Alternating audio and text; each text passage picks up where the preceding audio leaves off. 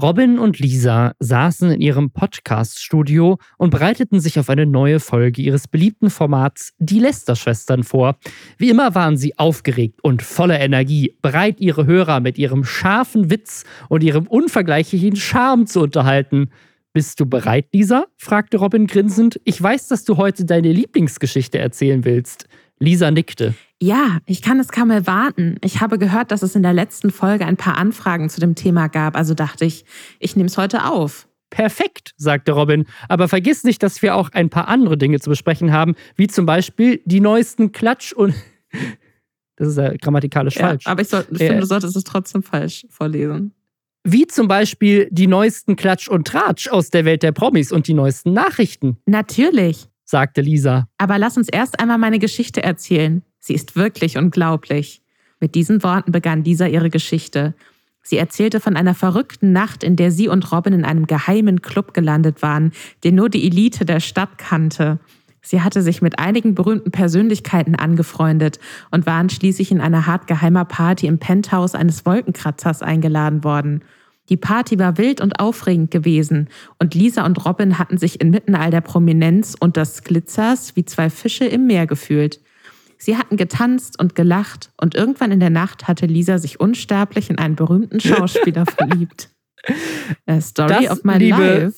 Das, Story of life. das, liebe Hörer und Hörerinnen, war ein Intro geschrieben von ChatGPT, der neue KI-Chatbot, der in aller Munde ist. Und zwar hat jemand im Reddit tatsächlich diesen Prompt da reingepackt. Und was ich so faszinierend finde, ist, dass laut dem User, Unusual Circle, der das gemacht hat, war der Prompt an ChatGPT nur, schreibe eine Fanfiction über die beiden Podcaster Robin und Lisa von den Lester-Schwestern. Und ChatGPT wusste dann, angeblich hat der ChatGPT gar keinen Internetzugang. Also nur aus den Informationen, die quasi mit denen es vorher gelernt hat, wusste es, dass es in unserem Podcast um Klatsch und Tratsch aus der Welt der Promis und die neuesten Nachrichten gibt. Und er wusste auch, dass du dich in einen, in, deinen, in einen berühmten Schauspieler verliebst. Woher wusste ChatGPT das? Wo, woher kennt uns diese AI so gut? Ich finde es richtig beängstigend. Die Sache ist, dass vielleicht was Sexistisches ist, dass, dass KIs immer davon ausgehen, dass Frauen sich in berühmte Schauspieler verlieben müssen. Ich weiß es nicht. Aber im Falle von diesem Podcast stimmt es doch. Nein, das ist ja jetzt auch wieder alles nur Spaß, Robin. Nein, aber ich fand es auch, ich habe mich sehr abgeholt gefühlt, auch mit dieser Geheimparty. Das ist mein Leben. Das ist mein Leben, das, das sehe ich. Ich finde das sehr witzig. Bitte macht mehr sowas, aber bitte keine erotischen Fanfictions. Ich lese mir gerne. Gibt's auch auf Reddit. Ja, ja, aber die habe ich nicht gelesen. Das habe ich nicht, da habe ich so rüber gescrollt. Aber ansonsten ganz toll bitte mehr von unerotischen Fanfictions, in denen wir auf fantastische Partys eingeladen sind. Also ich finde ich find ChatGPT so faszinierend, generell alles AI-Sachen. Also ist ja auch nicht unumstritten, aber ich finde es gerade mega faszinierend. Naja, herzlich willkommen bei dem Podcast, wo wir, wie die AI gut erkannt hat, über den Klatsch und Tratsch aus der Welt der Promis, wobei man das, das müsste man vielleicht noch ein bisschen differenzieren. Nicht nur Promis allgemein, sondern vor allem Influencer. Herzlich willkommen zu dem Podcast, wo wir Klatsch und Tratsch über die Welt der Influencer besprechen und die neuesten Nachrichten Nachrichten aus dem Internet. Wir gucken hier die ganzen YouTube-Videos und die ganzen Twitch-Streams und die ganzen Twitter-Trends durch, damit ihr es nicht machen müsst und ihr wisst, was in der Welt so los ist. Wir, das sind Lisa Ludwig, Journalistin und unsterblich verliebt in diverse Schauspieler. Oh. Und ich, Robin Blase, ein YouTuber und Influencer. Der gar keine Gefühle hat, für niemanden jemals. Für niemanden. Ein echter Mann. ein echter Mann. ja, und wir haben eine Menge super krasse Themen für euch. Unter anderem das englische Wort des Jahres, also quasi so deren Jugendwort. Wir haben einen krassen Unfall in Montana Blacks Show, wo Leute von Montana Black weglaufen mussten. Getaway, Getaway von Montana Black. Dann gab es Simex-Drama. Endlich mal wieder Simex-Drama für Lisa und mich, da freuen wir uns. Dann gab es eine sehr tragische Geschichte über ein Influencer-Pärchen, was ihr Kind verloren hat und dazu einen Livestream gemacht hat. Das hat dann sofort wieder eine Menge Kritik geerntet. Ja, einfach eine super tragische Geschichte. Dann hat Sido Tanzverbots ersten echten Rap-Song geleakt. Tanzverbot hat ja schon einen anderen Rap-Song mal gemacht, der sehr lustig ist, aber jetzt gibt es auch einen richtigen. Tanzverbots YouTube-Kanal wurde gleichzeitig gehackt, genauso wie der von diversen anderen Leuten. Trimax hat ein Angebot von Netflix bekommen. Das und mehr jetzt nach Hashtag Werbung. Und zwar für die Samsung Galaxy Buds 2 Pro Kopfhörer. Die haben eine sehr, sehr hohe Soundqualität und Klarheit, wenig Rauschen und dank der aktiven Geräuschunterdrückung kann man perfekt dem Alltag entfliehen. Zum Beispiel Jetzt an Weihnachten, bei der Familie. Einfach Batz 2 Pro rein und Weihnachtslieder ballern. Und wenn man will, kann man mit dem Umgebungsmodus sogar anschalten, dass nur Störgeräusche abgeschirmt werden, sodass man trotzdem zuhören kann, was der Onkel mal wieder Lustiges erzählt beim Weihnachtsessen. Oder man nutzt sie beim Sport, dann jetzt bei den Neujahrsvorsätzen im Januar. Einfach die perfekten Kopfhörer mit festem Halt und hohem Tragekomfort. Hat man dann direkt die Buds 2 Pro sind nämlich besonders leicht. Die leichtesten, die Samsung je gebaut hat. Die Samsung Galaxy Buds 2 Pro, die passen natürlich auch perfekt zu Galaxy Smartphones oder Smartwatches. Aber man kann sie natürlich auch mit allen anderen Devices nutzen. Es gibt sie in drei Farben. Also guckt doch mal vorbei auf samsung.de oder direkt in den Shownotes, ob euch eine Farbe davon gefällt. Robin, ich war ja letzte Woche nicht dabei. Wir hatten da Gäste hier und wenn man natürlich externe Leute hat, dann ist man immer noch mal so ein bisschen unflexibler, wenn sich spontan Termin noch reingeschoben wird und so weiter und so fort. Ich habe es sehr vermisst muss ich sagen. Ich habe kurzfristig noch Interviewtermine reingekriegt. Ich konnte mit den Leuten von der kommenden The Last of Us Serie sprechen. Und uh, da habe ich sehr, sehr lange für gekämpft, dass das möglich ist. Und deswegen musste ich das unbedingt wahrnehmen. Aber ich muss sagen, ich habe vermisst, über das Internet zu sprechen letzte Woche. Und ich freue mich, dass wir direkt wieder mit so einem bescheuerten Wort des Jahres starten können. Deswegen, weil du letzte Woche nicht da warst und wir dich alle sehr vermisst haben, gehen wir jetzt Goblin-Mode in diesem Podcast. Ne?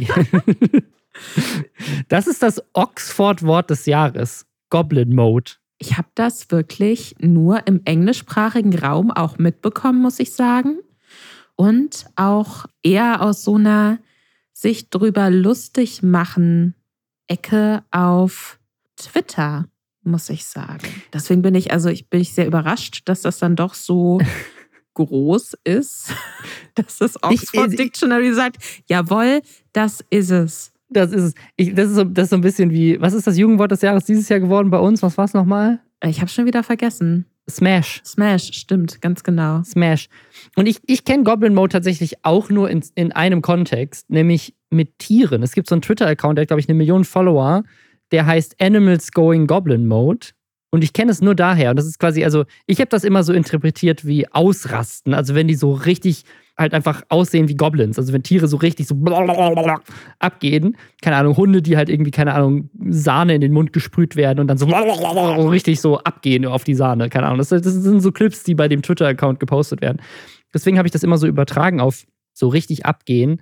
Und tatsächlich ist die Definition wohl aber laut der Ox das sogar Ox laut dem Oxford Dictionary eine Art von Verhalten, das kompromisslos, selbstgefällig, faul, schlampig oder gierig ist, typischerweise in einer Weise, die soziale Normen oder Erwartungen ablehnt. Ich hätte es halt jetzt mehr als gierig interpretiert.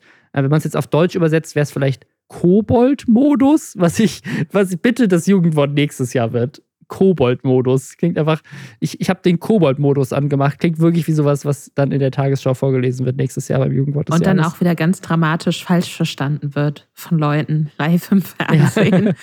ja, ich muss auch sagen, so wenn ich so an, an Kobold, Goblin denke, dann hätte ich auch eher so, dann wäre das für mich so dieser Corona-Homeoffice-Vibe. Wie lange trage ich diese Jogginghose schon? Keine Ahnung, aber der Fleck ist von meinem Mittagessen von vor zwölf Tagen. Das, das, das wäre für mich so Goblin Mode. Also so ein bisschen sowas Verwahrlostes. Alles ist egal. Ich bin alleine in meiner Höhle. Leute sehen mich nur ab den Schultern aufwärts bei Zoom.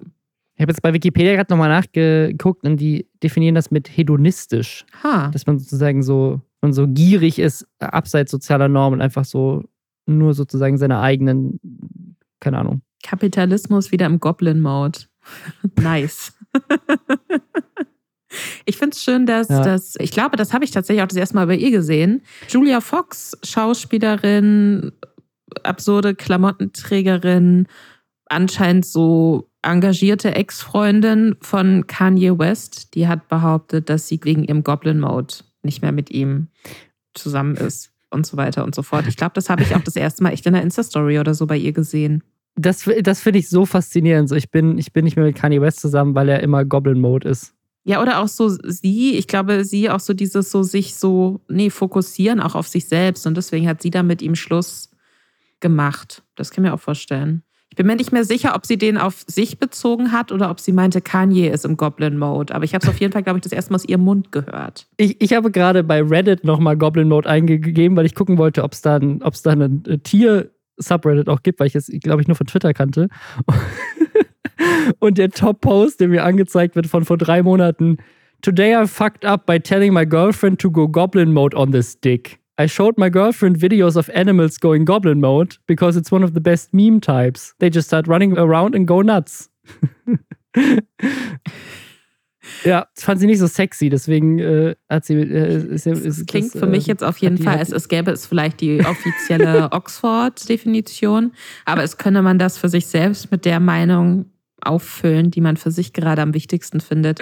Und vielleicht macht das dieses Wort auch so groß und zum Wort des Jahres, was alles bedeuten kann. Ja, genauso wie Getaway von Montana Black. Das hätte nämlich entweder bedeuten könnte, dass man von Montana Black weg muss oder dass Getaway eine Show ist von Montana Black. Da waren wir uns unsicher. Jetzt lief diese Show bei Join. Das war quasi Montanas, Montana Blacks erste richtige Fernsehsendung bei Join halt als Livestream. Da waren eine ganze Menge Influencer dabei. Der Unsympathisch TV, Elias Nährlich, Kayla Scheiks, äh, Reefed und Knossi. Und natürlich Montana Black und Steven Gätchen, die so ein bisschen durch die Show geführt haben. Und ja, Montana Black war Gefängniswächter und die Leute, es war wirklich so ein bisschen Escape Room-mäßig. Es war mir nicht Escape Room-mäßig genug, aber es hatte Elemente von Escape Rooms. Und das fand ich ganz cool. Das war ja so meine Hoffnung für diese Show, dass sie so ein bisschen dieses Escape Game-mäßig dann mit Rätseln und so da drin haben. Aber es war auch viel so klassische Challenge-Show, so wie man das bei, keine Ahnung, ich habe so ein paar Notes zu dieser Show. Ich muss ganz ehrlich sagen, dass ich sie nicht komplett geguckt habe, weil mir die Benutzeroberfläche von Join sehr krasse Schmerzen bereitet. Und immer sobald man auch nur ein paar Sekunden skippt, man direkt den nächsten Werbeblock von sechs immer gleichen Werbeeinspielungen mhm. bekommt, die ich dann so nach dreimal Skippen schon mehr oder minder mitsprechen konnte. Das hat mich ein bisschen genervt. Und ich muss dazu sagen, was ich überraschend fand, war, welchen Low-Budget-Charakter das so ein bisschen hatte. Mhm. Also ich muss halt auch dazu sagen, weißt du, wenn du sowas auf Twitch hast, dann denke ich mir so, ja, okay, ist halt, ist halt so ein Streamer-Event irgendwie und so online first. Und natürlich ist Join auch online first, aber das steckt halt pro sieben dahinter. Und ja, ja, ja. ich fand es halt krass, dass sie allein schon so das erste Bild, was du da so von Steven Gätchen hast, der fängt an zu moderieren, aber im Hintergrund läuft über Lautsprecher oder so so eine Moderationsstimme auch noch über ihn drüber. Das heißt, man hört ihn gar nicht so richtig. Dann ist er auch überhaupt nicht richtig geframed von der Kamera, äh, schlecht ausgeleuchtet.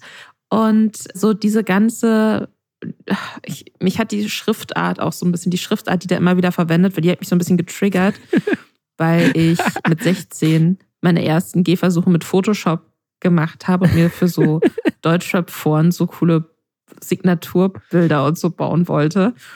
Und dann war man halt immer auf so, keine Ahnung, dafont.com oder so, wo man sich so sonst so Fonts runterladen konnte. Und ich glaube, das war so eine von den Hip-Hop-Fonts, die dann halt so ein bisschen gefährlich aussieht. Immer wenn Leute sich über Schriftarten aufregen, muss ich an diesen, als einer meiner absoluten Lieblingssketche aller Zeiten, den Ryan Gosling ja. Saturday Night Live Papyrus ich schwöre, zu Avatar. Ich, hab, ich war am Montag bei der Deutschlandpremiere von, von Avatar 2 und das triggert mich so krass mit dieser Schrift.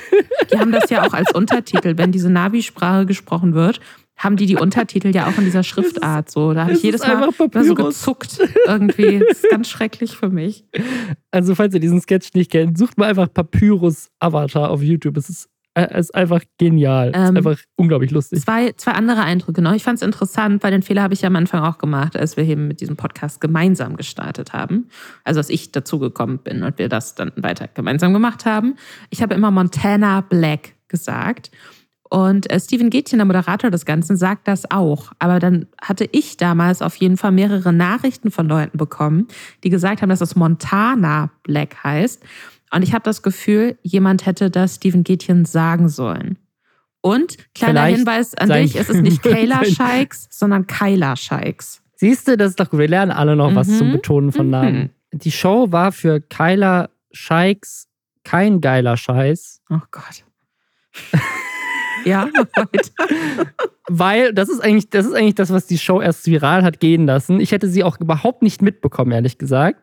Also ich, also ich, ne, ich hätte nicht mit, wir haben ja vorher drüber geredet, aber ich hätte nicht mitbekommen, dass sie dann an dem Tag lief, an dem sie lief, wenn ich nicht auf Twitter lauter Threads dazu gesehen hätte, dass Kayla, Kyla, Kyla Scheiß, Kyla Scheiks, dass Kyla Scheiks sich beide Arme gebrochen hat. Absolut. Bei diesem Event. Die ist so hart von Montana Black weggelaufen, dass sie sich aus Angst quasi, äh, dass sie sich beide Arme gebrochen hat. Nee, die haben, die haben so eine, so eine Challenge gemacht, die, das passt so ein bisschen zu dieser, Story, die ich eben letz, letzte Woche im Podcast erzählt habe, dass Knossi meinte, dass jemand von Big Brother zu ihm gesagt hat, dass, ey, wenn wir Big Brother oder solche Shows so produzieren würden, wie ihr Seven vs. Wild macht, dann wären wir alle im Gefängnis. Da musste ich gerade dann denken, dass ein paar Tage später dann eine YouTuber-Show stattfindet, wo offensichtlich, keine Ahnung, das Risiko dann so hoch ist, dass jemand sich direkt beim Teilnehmen an der Challenge zwei Arme bricht. Ich glaube, es war aber wirklich nur ein blöder Unfall, weil da, da waren so Holzwände, die die irgendwie so durchschlagen mussten.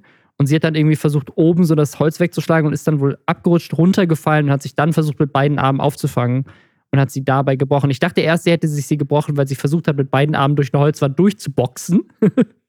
aber das war es wohl nicht. Es war so beim Fallen. Man sieht es aber nicht, weil muss man, das war regietechnisch ganz gut gelöst. Man hört sie zwar die ganze Zeit im Off und auch Steven Gätchen dann Krankenwagen rufen und so, also hey Gott, wir brauchen Sanitäter und so, aber man sieht es nicht, die haben weggeschnitten davon. Man, man sieht Oder die, die Live-Regie hat einfach wieder nicht hingeschnitten. Das passiert nämlich öfters äh, in der Show. es hätte so viele Klicks gegeben. Ich, ich finde es gut, dass sie das nicht so ausgeschlachtet haben. Also deswegen, wenn es eine bewusste Entscheidung war, das nicht zu zeigen, finde ich das super. Ich, ich hatte glaub, aber von bewusst. den Szenen, die ich primär gesehen habe von der Show, hatte ich das Gefühl, dass es äh, zum einen technische Probleme gab, das wird zu Beginn auch mehrfach gesagt, und dass zum anderen nicht so richtig die Übersicht bestanden hat, wie man sinnvoll zwischen verschiedenen Kameras hin und her schaltet, wenn verschiedene Dinge parallel passieren. Deswegen kann es auch sein, dass sie quasi so reingestolpert sind durch Zufall in dieses Lob von dir. Aber ja, absoluter Albtraum. Da frage ich mich auch immer, wie macht man das denn, wenn man dann also man kann ja dann nicht so lange im Krankenhaus bleiben, bis man diese Arme wieder benutzen kann. Aber wie geht man denn damit um, wenn man jetzt keine wenn Ahnung. Single ist und zwei gebrochene Arme hat. ja, oder wenn man jetzt nicht Familie irgendwie hat, die sich dann ja, kümmern ja. kann oder Partner. Einfach alleine, oder was alleine leben ist vorbei. Einfach beide Arme nicht benutzen. Das ist ja auch, also ich meine, auch Videos schneiden, arbeiten in dir, also, ne? Ich hätte das gesagt, so auf Toilette gehen ist halt schwierig. Aber alles, Videos alles schneiden und arbeiten. Weil die musste direkt auch. Problem. Also es ist nicht nur, dass die Arme einfach so gebrochen waren, dann werden die gegipst. Ne? Sie musste direkt mit Vollnarkose auch operiert werden. Und ich finde dafür, man hört sie ja im Hintergrund rufen, ich finde, weiß ich nicht, ich habe mir noch nie was gebrochen, deswegen kann ich das schwer sagen, aber ich finde dafür, dass sie sich beide Arme gebrochen mhm. hat und sie dafür direkt unter Vollnarkose operiert werden musste, hat sie extrem die Fassung bewahrt. Also sie ist dann wirklich so, ich glaube, ich habe mir den Arm ein bisschen verletzt. Ach, ich glaube, der rechte Arm ist gebrochen. Also es ist jetzt nicht so von wegen so, oh mein Gott, meine Arme, Hilfe. Keine, also ich hätte, ich hätte, glaube ich, mehr geschrien als sie. Ich bin, ich bin, ich bewundere sie. Ich glaube, dass da vielleicht auch viel Schock mit dabei ist. Weißt du, so viel Bestimmt. Adrenalin und Schock und dann kommt der Schmerz auch gar nicht so unmittelbar im ersten Moment. Aber ja, auf jeden Fall krass. Ich frage mich, ob das jetzt ob das der Show jetzt so eine bestimmte Gefährlichkeit gibt, die dafür sorgt, dass ProSieben Bock hat, noch mehr zu machen und dann vielleicht noch so ein bisschen aufwendiger oder so und dann aber auch vielleicht mhm. mit anderen Sicherheitsvorkehrungen. Oder ob das was ist, wo ProSieben jetzt sagt so, äh, okay, vielleicht machen wir es lieber nicht mehr. Aber an sich mag ich das Konzept gerne. Wir hatten da auch schon drüber gesprochen, als bekannt war, dass es diese Show überhaupt gibt, dass wir beide große Escape Room-Fans sind. Und ich glaube, wenn man sich da noch so ein bisschen mehr wirklich so drauf fokussiert und auch so ein bisschen, mhm. ne, nicht nur, okay, wer buddelt sich jetzt oder boxt sich hier am schnellsten durch, sondern auch so ein bisschen nochmal mehr so Rätsel und so. Und dass die Leute dann vielleicht auch die ganze Zeit immer parallel machen lässt, weil manchmal hatten die ja so Challenges, wo sie dann so nacheinander das machen sollten. Mhm. Und das fand ja. ich dann so ein bisschen, ich glaube, das hätte man. Das hat mich halt so voll erinnert an, das ist eine Joko und Klaas gegen ProSieben-Show oder sowas. Ne? Also es war halt so, ja. so ein typische, wir müssen irgendwelche Aufgaben lösen. Und das hm, fand ich so ein bisschen, fand ich so ein bisschen lame, weil es irgendwie nicht so kennt man halt irgendwie gefühlt. Aber halt ich möchte, Neues. dass es nochmal passiert. Ich habe Bock, dass es nochmal mal machen, vielleicht so ein paar Sachen anders machen. War wahrscheinlich auch für Monte und Co. das erste Mal, sowas in der Form zu machen. Man lernt ja dann auch immer viel. Kann ich mir vorstellen. Ich bin gespannt, ob das, ob das nochmal passiert und ob dann noch Leute sich trauen, auch mitzumachen, ne? So, ich finde, das ist so, so, ein geiles Ding. So, ey, wir haben eine Show, du musst vor Montana Black entkommen. Und das letzte Mal, als wir das gemacht haben, hat sich eine Frau zwei Arme gebrochen. Hast du Bock? Wer hat Bock, einfach mal sehr lange keine Videos mehr zu schneiden? Meldet euch jetzt. Wer vielleicht auch keine Videos mehr schneiden sollte, ist Simex. Und zwar ist Simex, falls ihr Simex nicht kennt, ihr kennt die bestimmt, aber vielleicht sind ein paar neue Leute dabei. Simex ist ein sehr umstrittener YouTuber, der vor allem hier mehrfach aufgefallen ist, weil er vor, äh, ich glaube, was ist es schon fast zwei Jahre her jetzt, ne? Eineinhalb Jahre auf jeden Fall. Hundescheiße auf den Bus geworfen hat und er erzählt hat, er wird nach Barcelona auswandern, aber gar nicht ausgewandert ist und dann irgendwie so sehr viel Drama mit seiner damaligen Freundin hatte, weil die waren dann irgendwie getrennt und sie hat ihn angeblich betrogen und das stimmte dann aber irgendwie nicht und dann waren sie doch verlobt und dann irgendwie doch nicht mehr. Also es gab einfach sehr viel Drama und er hat irgendwie sehr viel Clickbait und, und Bullshit gelabert und eben viele Shitstorms auf sich gezogen und war dadurch sehr schnell sehr bekannt und ist dadurch tatsächlich sogar eingeladen worden in eine Reality-TV-Show zusammen mit vielen anderen Promis das große Promi-Büßen. Und jetzt war er aber irgendwie lange und auch schon als diese Show dann rauskam, irgendwie gar nicht mehr so relevant. Und jetzt ist er aber wieder Thema gerade, weil zwei Dinge passiert sind. Das eine, er hat gerade Kritik geerntet dafür und für die Kritik hat er sich dann auch entschuldigt, dass er seine Freundin krass ausnutzt für Clickbait. Und zwar gibt es einfach oder gab es, ich glaube inzwischen sind viele davon auch nicht mehr online, Thumbnails, wo seine Freundin der Hintern zu sehen ist in einem Tanga oder äh, sie ist da in nur einem BH, sitzt sie neben ihm oder es gibt tatsächlich auch einfach Thumbnails, wo einfach impliziert wird, dass das ist, also ich, sie muss blasen, steht da wortwörtlich drauf, mit so einem Glücksrad daneben, das sozusagen, ja, das ist, der ist ein Pfeil auf seinen Penis und er hat die Hose runtergezogen. Also es ist, es ist, es ist quasi pornografische Inhalte, aber halt mit Fortnite-Content und einer Zielgruppe, die höchstwahrscheinlich minderjährig ist. Und da gab, dafür gab es Kritik und tatsächlich hat er dann in einem Statement dazu gesagt, dass er seine Freundin dazu überredet hat. Äh, TJ hat in seinem Video, das er dazu gemacht hat, das dem Ganzen so ein bisschen eine Verknüpfung gegeben zu diesem Amaranth-Fall, was ich ein bisschen krass finde. Also ich finde, das ist nochmal eine andere Situation, aber es hat auf jeden Fall Parallelen, dass irgendjemand sagt so, hey, ich, ich möchte gerne deinen Körper ausnutzen, damit meine Videos mehr Klicks bekommen. Ist auf jeden Fall nicht unbedingt geilste Aktion. Ich finde das deswegen, also aus zwei Gründen so interessant. Zum einen habe ich das überhaupt nicht mitbekommen. YouTube hat mir davon überhaupt nichts angezeigt, was ich so ein bisschen. Der Empfehlungsalgorithmus ist kaputt. Weil, weil videos halt werden Lisa nicht einen, angezeigt. Ja, ohne Scheiß. Weil vor eineinhalb Jahren habe ich alle Videos von Simex geguckt, weil wir da immer so regelmäßig drüber gesprochen haben und weil das ja so eine riesengroße Dramasaga gab mit seiner damaligen Freundin Ellie. Mhm. Und dann ging das ja auch noch so hin und her und dann gab es noch die Story-Twists und dann haben Leute darauf reagiert. Wir haben da letztes Jahr, glaube ja, letztes Jahr auch eine sehr schöne Folge mit Revi gemacht, der da auch immer sehr viel drauf reagiert hat und sich da sehr intensiv auch mit Simex auseinandergesetzt hat. Also wenn ihr wissen wollt, was da eigentlich alles damals mit Simex los war, dann könnt ihr die Folge auch gern nochmal hören. Aber ich hatte schon auch das Gefühl, und das war auch damals generell unsere Vermutung von uns beiden, Robin, dass wenn halt diese Dramasache vorbei ist, ja. dass der dann halt nichts mehr hat, woraus er irgendwie Kapital ja. schlagen kann. Und das hat sich dann relativ bei seinem YouTube, schnell bei seinem YouTube-Kanal gezeigt. Dann hat er so ein bisschen so Vlog-Sachen versucht, hat irgendwie seinen Ziehvater oder so im Gefängnis besucht und solche Sachen, das hatte ich noch mitbekommen und geht jetzt, hat dann jetzt halt anscheinend eine neue Freundin gefunden, eine sehr hübsche auch, scheint ganz süß zu sein, so, mit der er sich wieder mhm. so eine Dramasituation aufbauen kann, die jetzt aber deutlich einen sexuelleren Einschlag hat. Und das finde ich schon echt krass. Ich folge ihm noch auf Instagram und habe halt gesehen, dass er da öfter mal auf ihren TikTok-Kanal verwiesen hat, wo sie aber auch immer nur irgendwie so Kussmund so in die Kamera und sich so ein bisschen so rekelt, ne? Also auch irgendwie so sehr nur fokussiert mhm. drauf, hier meine schöne Freundin, guckt euch meine sexy Freundin an. Und das finde ich schon sehr peinlich, muss ich sagen.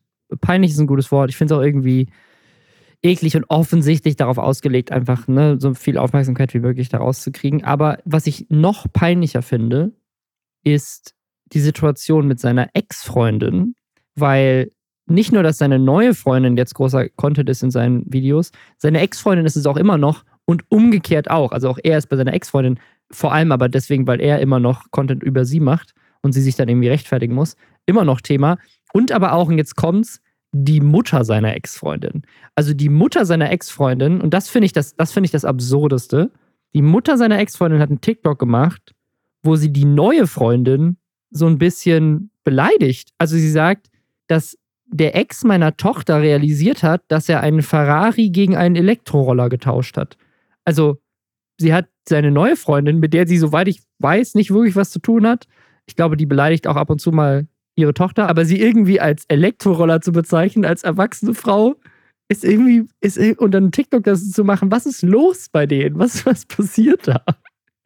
Ich finde halt, also die Mutter hat damals, als sie noch zusammen waren, auch schon eine Rolle gespielt als da diese große Saga losging von wegen Ellie hat mich betrogen, das war sehr, sehr undurchsichtig, weil da irgendwie angeblich dann eine Kamera von ihm, auf der waren dann Fotos, wie Ellie ihn betrügt, aber die Fotos hat er nicht gezeigt und es war auch unklar, wer diese Fotos dann eigentlich gemacht haben, sondern es war so sehr wild, die ganze Geschichte. Und da hatte die Mutter, glaube ich, damals schon sich irgendwie mit dran gehängt und sich dazu geäußert und dass die beiden doch einfach lieber miteinander sprechen sollen. Das anscheinend beide Seiten seit dieser Sache, die offensichtlich beiden sehr viel Reichweite gebracht hat und wahrscheinlich auch erst dafür gesorgt hat, dass Ellie dann halt eben auch eine gewisse Reichweite sich aufbauen konnte, von der sie anscheinend auch immer noch lebt. Die kommen da einfach nicht von los. Das ist für mich so ein klassisches Ding wie so Pärchen in so Trash-TV-Formaten, die sich dann in regelmäßigen Abständen aber auch wieder so trennen müssen oder dann vielleicht mhm. schon längst nicht mehr zusammen sind, aber dann trotzdem noch irgendwie übereinander sprechen müssen,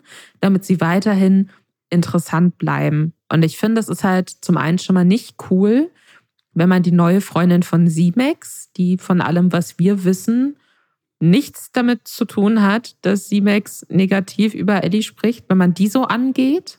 So, ja, ja obwohl ich habe, also ich habe ein Video von Ellie gesehen, in dem da, das, da blendet sie nichts ein, deswegen weiß ich nicht, worauf sie sich bezieht aber sie sagt, dass seine neue Freundin auch Lügen über sie erzählt hatte okay. in, in, Videos von Simex. Man weiß jetzt natürlich nicht, ob Simex ihr diese Lügen quasi einfach als Wahrheit verkauft hat. Bestimmt. Ne, es ist ja. ja immer schwierig, wenn man dann die neue Partnerin ist und man kennt die Ex-Partnerin nicht persönlich und dann glaubst du vielleicht halt deinem Partner im Zweifelsfall alles, was der erzählt. So, so tief stecke ich da jetzt aber auch nicht drin.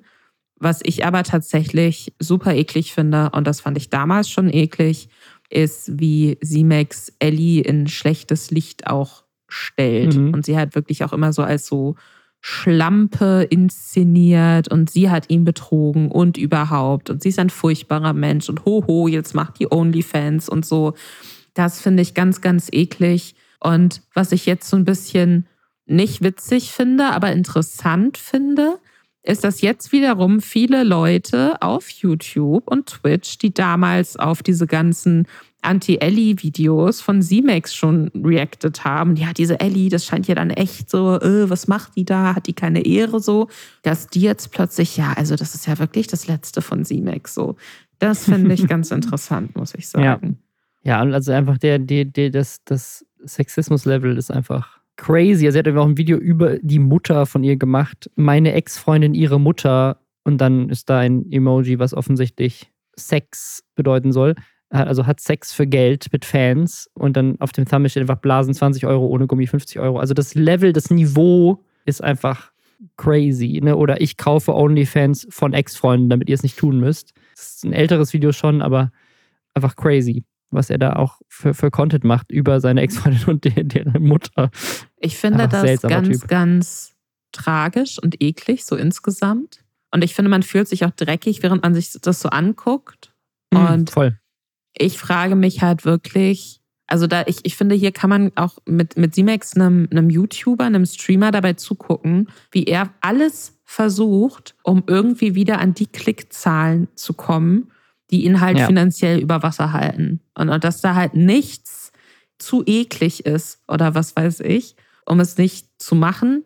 Und ich hoffe, dass seine Freundin, wenn sie das nicht möchte, dass sie dann die, weiß ich nicht, für sich die Stärke findet, da dann auch nicht mehr mitzumachen.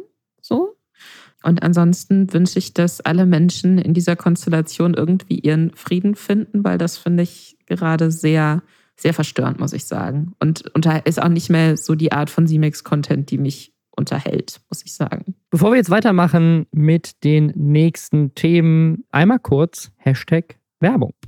Und zwar für den Wondery Podcast verdammt berühmt. Das ist quasi Lester-Schwestern, aber für echte Promis.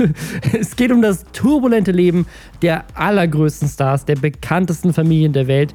Äh, die beiden Hosts Jasmin Polat und Anna Bühler blicken hinter die Kulissen und zeigen, was so bei den Reichen und Schönen so los ist und wie viel Kacke da auch am Dampfen ist. Das sind Geschichten über Intrigen, über Affären, über unendlich viel Geld teilweise auch über Mord. Es geht in einer Staffel, in der ersten, ähm, zum Beispiel um Mord im Hause Gucci. In der neuesten Staffel, da geht es jetzt um das Milliarden-Dollar-Musikgeschäft von Beyoncé und Jay-Z.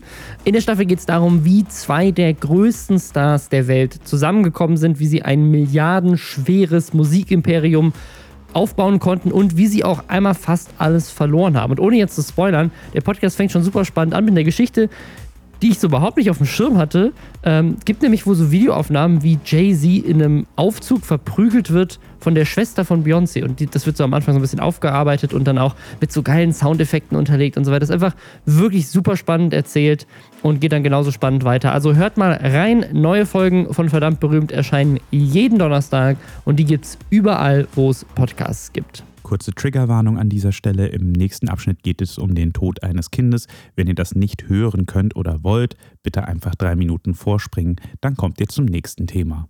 Es gab eine ganz große Story aus der letzten Woche, über die wir nur ganz kurz sprechen wollen. Es ist eine super dramatische Geschichte und zwar erinnert ihr euch bestimmt an Fitness Couple. Das sind Healthy Mandy und Fitness Oscar.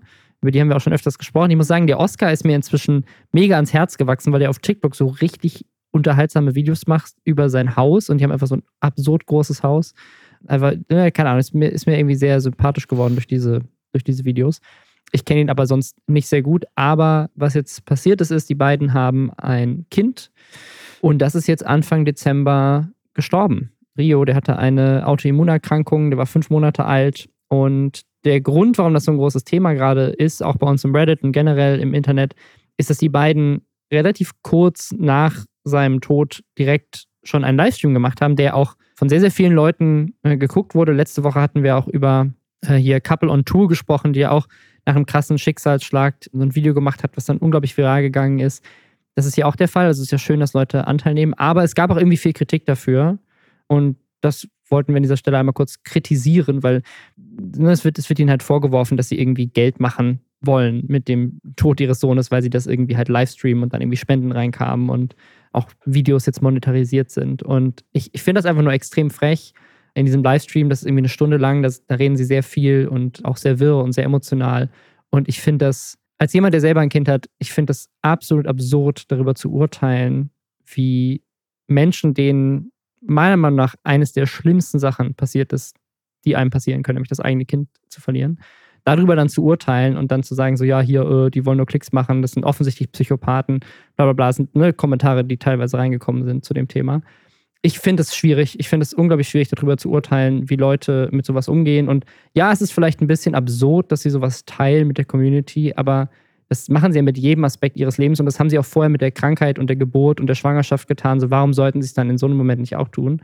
Und ob ihnen das Halt gibt oder ihnen das hilft, darüber zu urteilen, das kann man von außen nicht. Ich finde das auch befremdlich, aber ich finde es völlig legitim und da kann man, also ich finde das schwierig, da darüber zu urteilen. Das wollte ich an dieser Stelle nur einmal gesagt haben. Aber es, ne, falls ich es nicht mitbekommen habt, was da los war, ihr könnt euch das, diesen Stream ja angucken falls euch das interessiert. Aber mehr wollten wir dazu gar nicht sagen. Oder willst du noch was sagen? Wir machen das ja auch generell. Wir, uns ist schon wichtig, dass wir euch abholen zu den großen Themen, die dann jeweils in der Woche auch oder in den letzten Tagen im Internet passiert sind. Aber euch ist vielleicht schon öfter aufgefallen, wir reden auch nicht über alles. Und, und wir diskutieren auch manchmal darüber, ist das jetzt ein gutes Läster-Thema?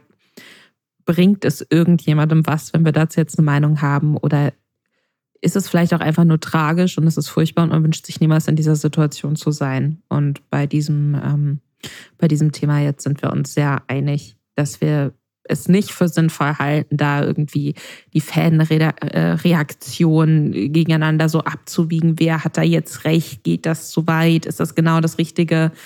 Das steht uns in dem Moment nicht zu. Wir wünschen den beiden einfach bestmöglichen Weg mit diesem Schmerz umzugehen. Und diesbezüglich alles Gute. So, und dann heitern wir die Stimmung direkt wieder ein bisschen auf für euch. Und zwar Mit mit einem Rap-Song. und zwar, das, also ich, mich, hat das, mich hat das sehr geflasht. Also, dass Sido und Tanzverbot irgendwie so Freunde sind und ich glaube, Tanzverbot auch von Sido eingeladen wurde, mit dem und seiner Familie irgendwie nach Griechenland zu fahren in Urlaub und so und die gemeinsam halt schon so Angelcamp und was weiß ich so aufgetreten sind, das ist ja bekannt. Aber anscheinend haben die beiden jetzt auch zusammen Musik gemacht. Und Tanzverbot, das wisst ihr vielleicht, hat ja tatsächlich schon mal einen Rap-Song rausgebracht, der tatsächlich so ein bisschen gelobt wurde für den Flow, den der hatte, aber der das ist einer der absurdesten Songs, den ich je gehört habe, weil er halt float mit Nonsens. Also nicht, nicht Nonsens im Sinne von, er, er, er rappt irgendwelche Bullshit-Wörter, sondern er benutzt Wörter, die einfach gar nicht existieren. Also er rappt mit so Wonne Monne Hey Mo, Trouble Trouble Babo. Es ist irgendwie so, so richtig absurd. Sprache aus Sims. Habe ich es gut vorgemacht, oder? Klingt eins zu eins für die Sprache aus Sims auf jeden Fall, finde ich. Ja, ein bisschen. Also er, er rappt, als wäre er ein Sims-Charakter. Oder so ein kleines Baby, was so, was so Wörter vor sich hin brabbelt. Aber halt trotzdem hört es sich, es hörte sich überraschend gut an. Und deswegen haben viele schon spekuliert, ob er nicht mal tatsächlich so einen richtigen Rap-Song rausbringt. Und anscheinend hat er jetzt tatsächlich mit Sido, also Sido scheint irgendwie daran beteiligt zu sein. Ich weiß nicht, ob er es geschrieben hat und Tanzverbotsrap oder ob er, was, ob er da Produzent ist oder irgendwie ist er auf jeden Fall involviert und hat diesen Song jetzt auch geleakt. Also es, es hat ziemlich lange einen großen Teil davon eingespielt bei einer Radiosendung bei JamFM. Wohl zur Überraschung von Tanzverbot, der wusste das wohl nicht, dass das passiert. Aber wie fandest du ihn denn, Lisa Ludwig, führende Rap-Journalistin in Deutschland? Das ist natürlich, ich habe äh, ich habe eine Vergangenheit im Hip-Hop, sagen wir es so. Und ich reagiere sehr allergisch auf Menschen, die aus Spaß rappen. Das war auch schon des Öfteren ein Reibungspunkt. Ja, aber tut er ja nicht hier, oder? Tut er das? Ich muss sagen, ich, ich bin überrascht, dass ich es nicht hasse. Also ich finde, der, äh, es ist ja schon mal gut irgendwie, ne, wenn die Leute es schaffen, im Takt zu bleiben und so. Ich finde, der hat eine ganz angenehme Rap-Stimme. Mhm. Und ich, also ich habe so ein bisschen überlegt, woran, woran hat mich das erinnert? Hatte da dann so gefühlt vom Vibe her so ein bisschen, ich weiß nicht, ob die dir was sagen, aber so JAW, Hollywood Hank und so, um, um die herum so, so zwei mehr so Underground-Rapper, würde ich jetzt vielleicht sagen. Um die herum gab es auch so mehrere Leute, die haben alle so ein bisschen so negativer aufs Leben geguckt, sage ich mal. Die hatten auch, kamen viel aus so Deutschrap-Foren, die Leute, oder haben da so ihre ersten Schritte gemacht. Und das ich kann nicht genau sagen, was an, an diesem Song mich daran erinnert, aber so vom Vibe her erinnert mich Tanzverbot da ein bisschen dran. Bin ich mal gespannt, ob er das jetzt quasi weiterhin so, also ob er das so ernst meint, ob das was ist, was er wirklich tun möchte. Mhm. Oder ob das einfach so ein weiterer Schritt von Sido ist, sich in, in dieser Twitch-Community, Streamer-Community zu verwurzeln. Ja, mal gucken, oder? Wie fandest du es denn? Äh, ich, ich, ich fand es tatsächlich auch überraschend gut. Ich weiß nicht, ob es, ob es sozusagen so Mainstream-Appeal außerhalb von der Tanzverbot-Community hat, aber die ist ja auch schon sehr groß. Also, ne, wenn das irgendwie in Deutschland ein bis zwei Millionen Leute hören, wenn das rauskommt, dann ist das ja schon äh, instant trotzdem Top 10. Ich mach mal wieder das Typische, was ich mache, wenn wir hier über Rap-Songs reden. Ich lese die Lines vor, dass es möglichst cringe klingt. Okay. Du weißt nicht, wie es ist, wenn deine Wohnung wie ein Käfig ist, wenn der Einkauf im Supermarkt ein Erlebnis ist, wenn du dich freust, wenn da irgendwer mal zum Reden ist. Eklig, das alles macht mich krank, wer hat das Gegengift? Das ist schon, ist schon gut. Deswegen, deswegen haben halt viele Leute spekuliert, dass Sido das geschrieben hat auch oder zumindest dabei geholfen hat. Aber ich finde das, find das an sich richtig faszinierend, wenn es mehr, also das, das war ja mal so ein Meme, ich finde das so interessant, weil wir neulich ja auch nochmal über Lion gesprochen hatten oder irgendwie so seine ja. Musikkarriere damals und so. Und das damals so belächelt wurde und auch äh, richtig fertig gemacht wurde, auch von etablierteren Rappern. Und jetzt hast du halt Leute wie, wie Katja Krasowitsch oder Shirin David, die so aus dieser YouTube-Bubble kommen und es aber halt richtig geschafft haben im Musikbusiness. Ja, aber weil die halt auch rappen Und soweit können. ich weiß, also, die können auch rappen, klar, aber Tanzverbot kannst du ja offensichtlich auch besser, als man jetzt annehmen würde, zumindest. Und ich weiß es nicht, vielleicht tue ich mich, vertue ich mich auch gerade, aber fällt dir ein männlicher Musiker ein aus der YouTube-Bubble, der bisher in den Hip-Hop eingestiegen ist. Ich, ich, mir fallen halt nur Katja Krasowitsch und Shirin David an. Ich finde, bei den Männern ist noch so ein Ding offen. Und ich fände es mega faszinierend, wenn Tanzverbot es jetzt auf so ein Shirin David-Level schaffen würde. Und auch von jemandem, der ja genauso wie Katja Krasowitsch, die so die gehassteste YouTuberin überhaupt war, die so angefangen hat mit dem shittigsten Content. Tanzverbot jemand ist, der so angefangen hat, mit seiner Zahnlücke und seinem Bademantel irgendwie Beef anzufangen mit YouTubern und es dann tatsächlich schaffen würde, so Mainstream in Deutschland im, in der Musikszene zu werden. Das fände also, ich, fänd ich irgendwie richtig faszinierend. Das glaube ich nicht, dass er das schafft. Ich kann mir auch nicht vorstellen, dass er das möchte. Wenn ich jetzt so überlege, so Influencer im Rap, so männliche, dann damals auch unabhängig von Lion gab es mehrere in dieser Köln-YouTuber-Bubble. Aber da hat es ja keiner geschafft, so wirklich, oder? Ja, man muss ja auch ne, sich überlegen, was bedeutet denn es geschafft zu haben? Wann hat man es denn geschafft? Wenn quasi genug also ich Leute, Shiri David, die, dir, die hat es geschafft, weil wenn sie genug Leute, die dir folgen, dein Album kaufen, damit du auf eins einsteigst, hat man es dann geschafft? Geht es darum, wie sehr man ernst genommen wird? Weil ich glaube, das ist was, wo sowohl Shirin David als auch Katja Krasavice immer noch Probleme haben. Shirin David ein bisschen weniger als Katja, aber auch da es ist ja immer noch so, oh, hier die Influencerin. Mm, mm, mm. Also offensichtlich hast du es geschafft, wenn du in die, in die DSDS-Jury eingeladen wirst. Das ist, das ist offensichtlich das Katja Krasowitsch und Shirin David Trademark. Ich glaube, es ist generell schwierig geworden, quasi so aufzusplitten, okay, wann, wann hat man denn jetzt so eine Vollblut-Musikkarriere? Weißt du, was ich meine? Mhm.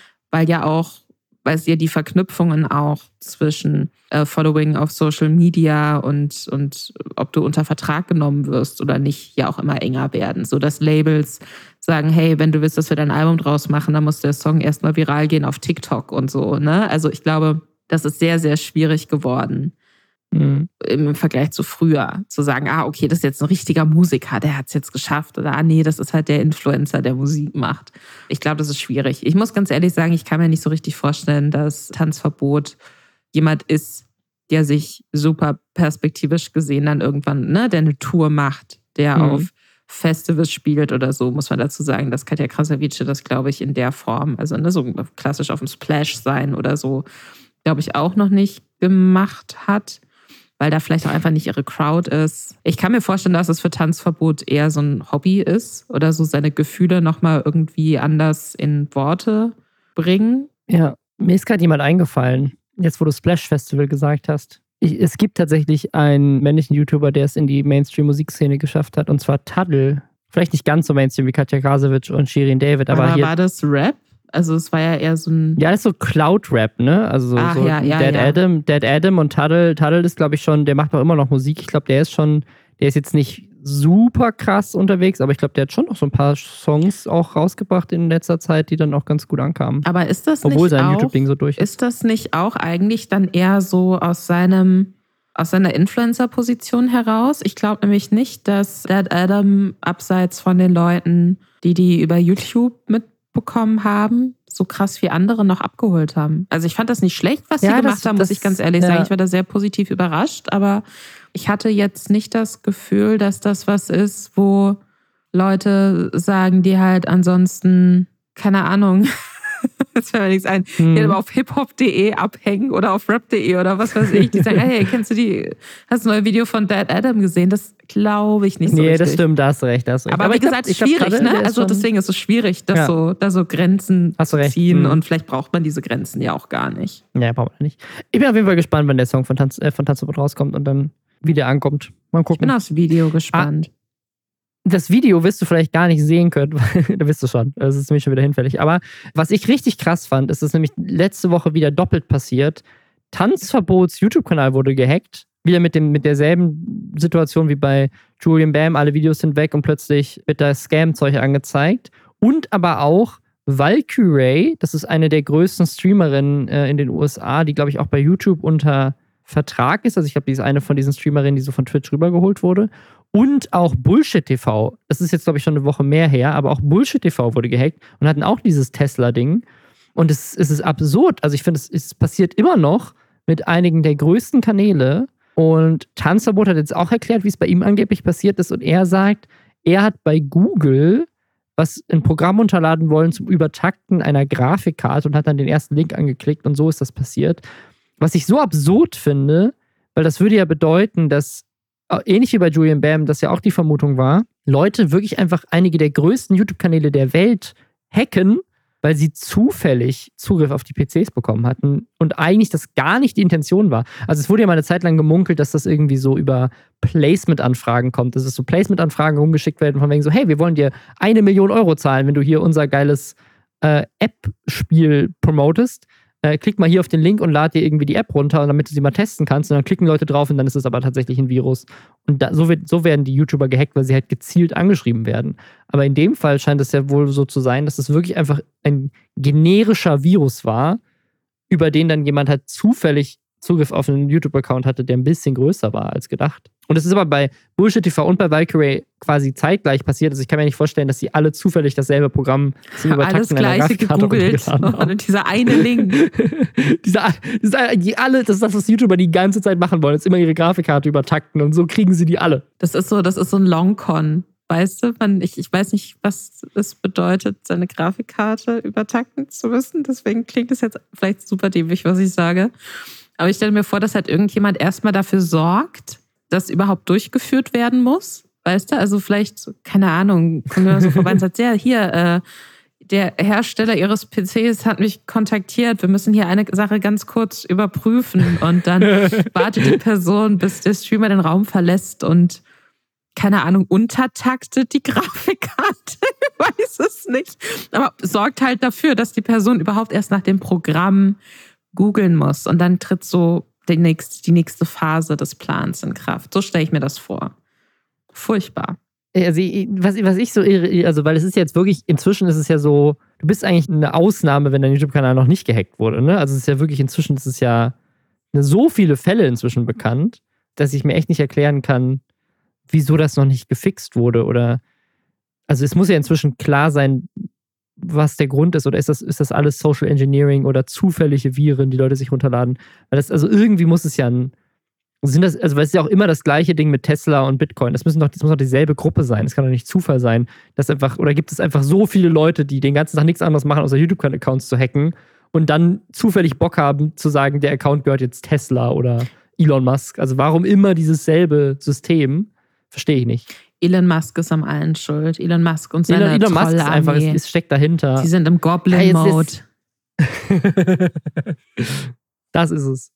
Ja, also deswegen, also ich, keine Ahnung, ich würde mir tatsächlich wünschen, dass, es, dass, äh, dass noch mehr Informationen rauskommen von den, also einfach aus meinem persönlichen Interesse, wie die gehackt wurden und wie man sich davor schützen kann, weil es scheint ja immer noch zu passieren, immer wieder und ich verstehe es nicht. Und ich, ich habe die ganze Zeit Schiss, dass es mir passiert. Da, darum geht es eigentlich. Also, wir wissen jetzt alle, wenn wenn Robin anfängt, nach Grafikkartendetails zu googeln, dann passiert als nächstes was ganz Schlimmes.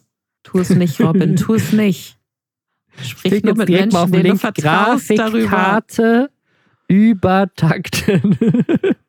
ich traue mich jetzt noch nicht mal danach zu googeln, was das bedeutet, weil ich Angst habe, dass ich dann auch aus Versehen auf ja, Also übertakten ist halt, dass, dass, du quasi mehr, mehr Power rausholst, als sie eigentlich so von, von den Factory-Einstellungen her leistet. Ne? Also dass du quasi so ein bisschen die, einfach die, die, die, die Drehzahl hochziehst, sozusagen. Ne? Also mhm. ungefähr so. Computerexperte Robin. Sagt, als würde, als würde man hochziehen. so ein, weiß ich nicht, so ein Nitro-Teil in sein Auto Ja, ballern. genau, ja, ja, so ein bisschen, ja. Hinten in den, in den Auspufflöcher reinbohren, ungefähr so dann, dann fährt es schneller. ist zumindest lauter.